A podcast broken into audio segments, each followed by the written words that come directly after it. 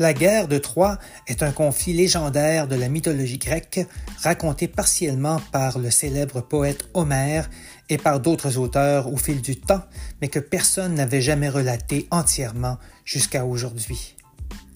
Je m'appelle François Bellavance et j'ai publié aux éditions Douro toute la guerre de Troie en trois tomes suivis de l'Odyssée d'Ulysse, je me suis basé sur les textes d'auteurs célèbres dont Homère, Virgile et Quintus de Smyrne, dont j'ai actualisé la langue pour le lectorat d'aujourd'hui.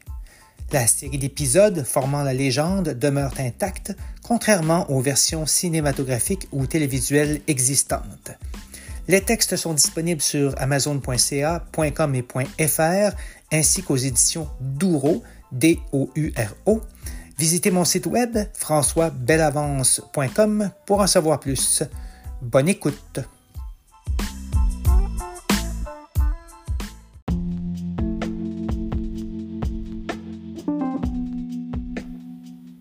Bienvenue au deuxième épisode de la guerre de Troie et de l'Odyssée actualisée. Cet épisode couvre les chants 2 et 3 de la série de quatre tomes publiés aux éditions Douro et disponibles sur leur site ainsi que sur Amazon en version papier et Kindle. Avant de commencer, voici quelques notes concernant les notions contenues dans le texte. Les titans sont des dieux géants qui étaient au pouvoir avant ceux de l'Olympe. Thétis est une nymphe marine, fille de Nérée et de Doris. Pélée est le roi légendaire de Phti en Thessalie, fils d'Éac et de la nymphe Andéis. L'ambroisie et le nectar sont les deux seuls aliments que mangent les dieux. Les Argonautes sont un groupe de héros ayant voyagé à bord d'un bateau, l'Argo, pour retrouver la toison d'or. Leur chef s'appelait Jason. Néréide signifie fille du dieu Néré. Le Styx est un des fleuves entourant les enfers. Achille est le plus fameux des héros grecs, fils de Pélée, roi des Myrmidons et de Thétis. Il constitue un des acteurs principaux de la guerre de Troie. Sur ce, bonne écoute.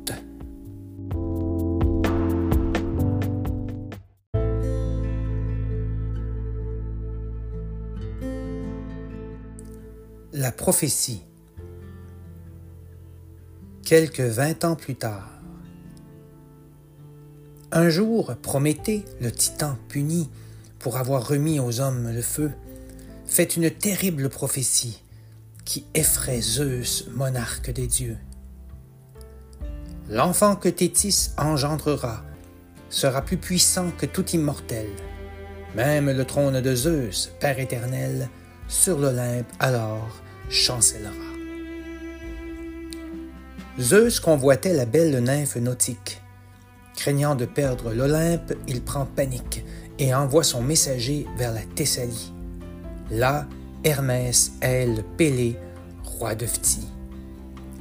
Le dieu casqué lui dit que la voie est libre, que Zeus lui offre une épouse de calibre, une nymphe qui comblera tous ses désirs. Vers l'océan, le roi s'empresse de partir.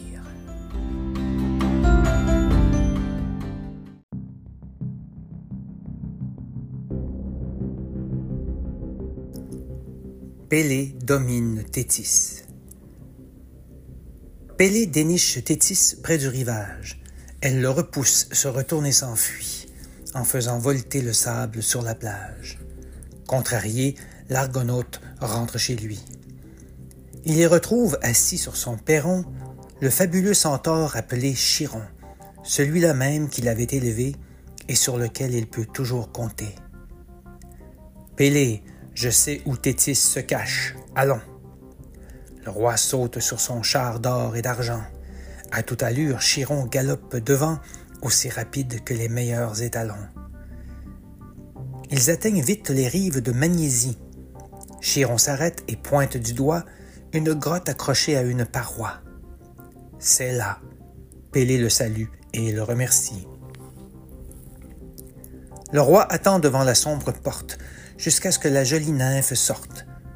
Les vagues se fracassent sur les rochers, Elle approche de la mer sans se méfier. Il marche lentement vers elle, inaudible, bondit et lancère de ses bras puissants. Tétis veut libérer son corps flexible qu'éclabousse l'écume de l'océan.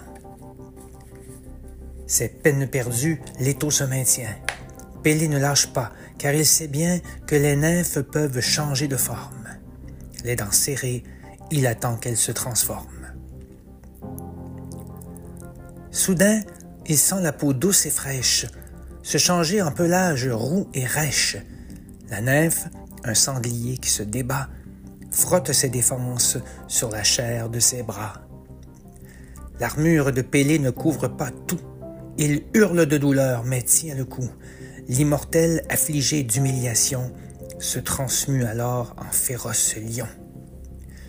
Son agresseur, à l'oreille, lui susurre Je finirai par t'avoir à l'usure. Elle rugit et, de ses griffes acérées, écorche et pique ses jambes musclées. Pélé tombe au sol, mais ne la relâche pas. Jusqu'au soir, ils poursuivent leur âpre combat.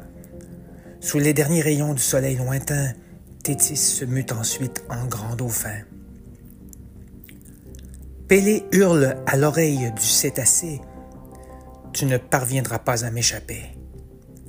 La colère de Tétis glace le sang. Elle se métamorphose en énorme serpent.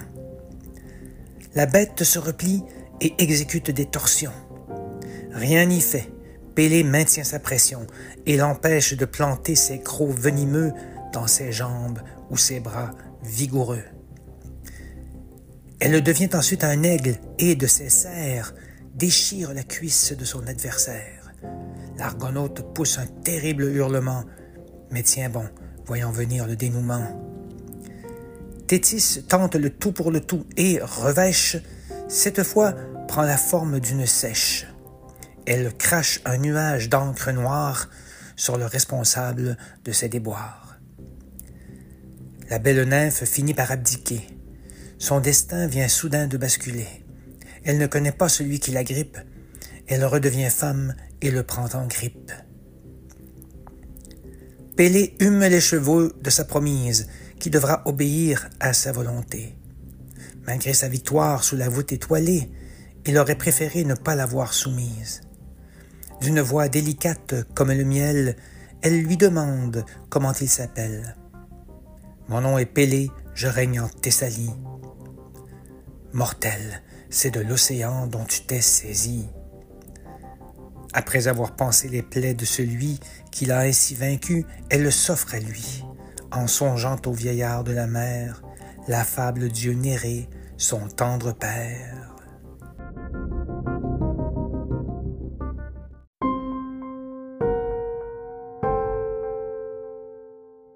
La célébration.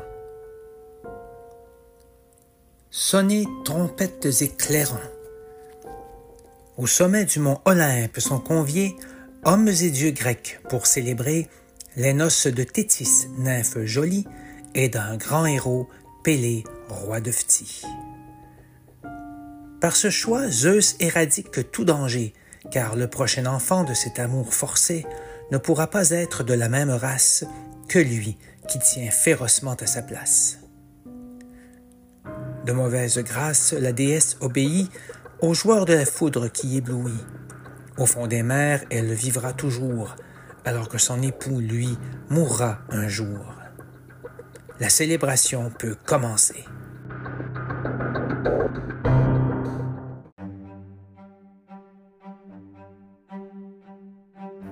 L'intruse. Zeus lance son aigle dans le firmament. Héra se promène, le visage voilé.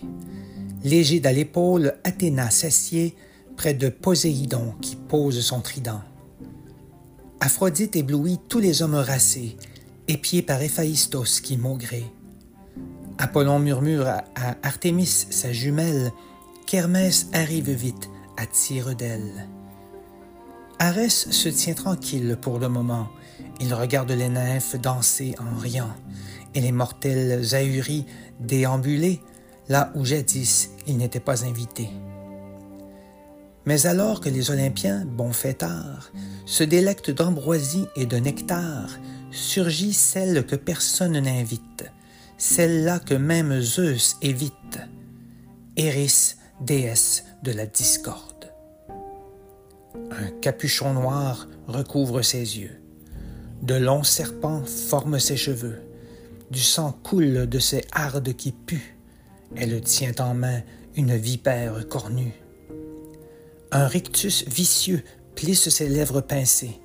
Soudain, elle tire de sa cape émoussée une pomme d'or qu'elle tend en souriant au nouvel époux pâle et tremblotant. Zeus, chef suprême des surhommes et des déesses, regarde la pomme sur laquelle sont gravés ces mots éternels à la plus belle.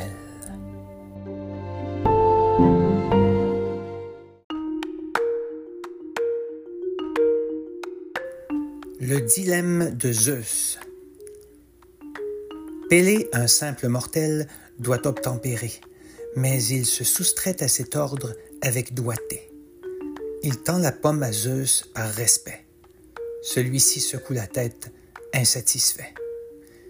Il prend conscience de ce qui se trame.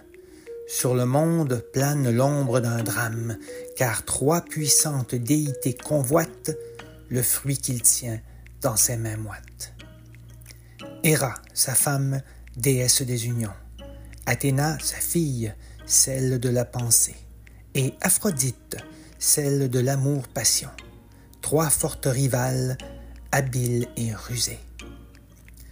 Le chronide, que ce concours embarrasse, envoie Hermès, messager qui vole et court, porteur de chance et gardien des carrefours, trouver quelqu'un qui dénouera l'impasse.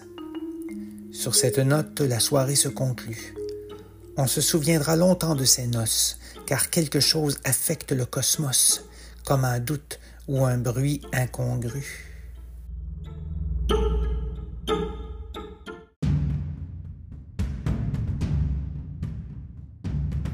Infanticide. Thétis est malheureuse car Zeus l'a forcée à épouser le fier argonaute Pélée. Le souverain saute de joie lorsqu'il apprend que sa divine épouse attend un enfant. Mais le bébé survit à peine une heure. Sa mère ne verse même pas de pleurs. L'année suivante est identique. Un enfant, une heure, sa mort tragique. Mystère. Six nouveau-nés succombent. Le roi Pélé sanglote sur leur tombe. L'inquiétude marque son front plissé car Phti n'a toujours pas d'héritier. Le monarque a la mine basse et se méfie de sa reine qui n'a pas beaucoup de peine. La septième année, il surprend l'inhumaine. Elle s'apprête à noyer son tout petit. Pélé sauve son héritier de justesse des mains de la Néréide vengeresse. Il garde l'œil ouvert. Contre toute attente, Tétis aime ce bébé qui l'enchante.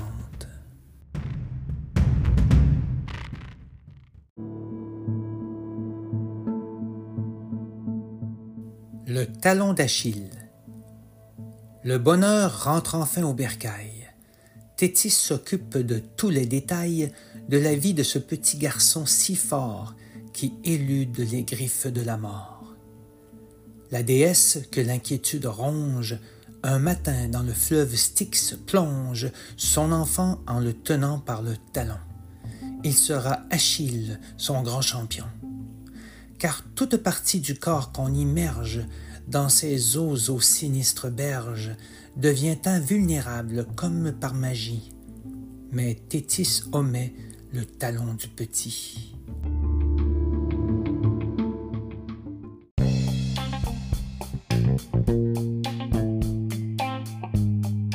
Merci d'avoir écouté cet épisode de la guerre de Troie et de l'Odyssée actualisée.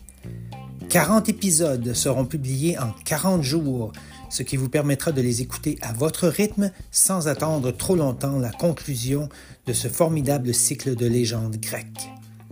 La guerre de Troie, suivie de l'Odyssée, actualisée pour vous. J'espère que vous aimerez.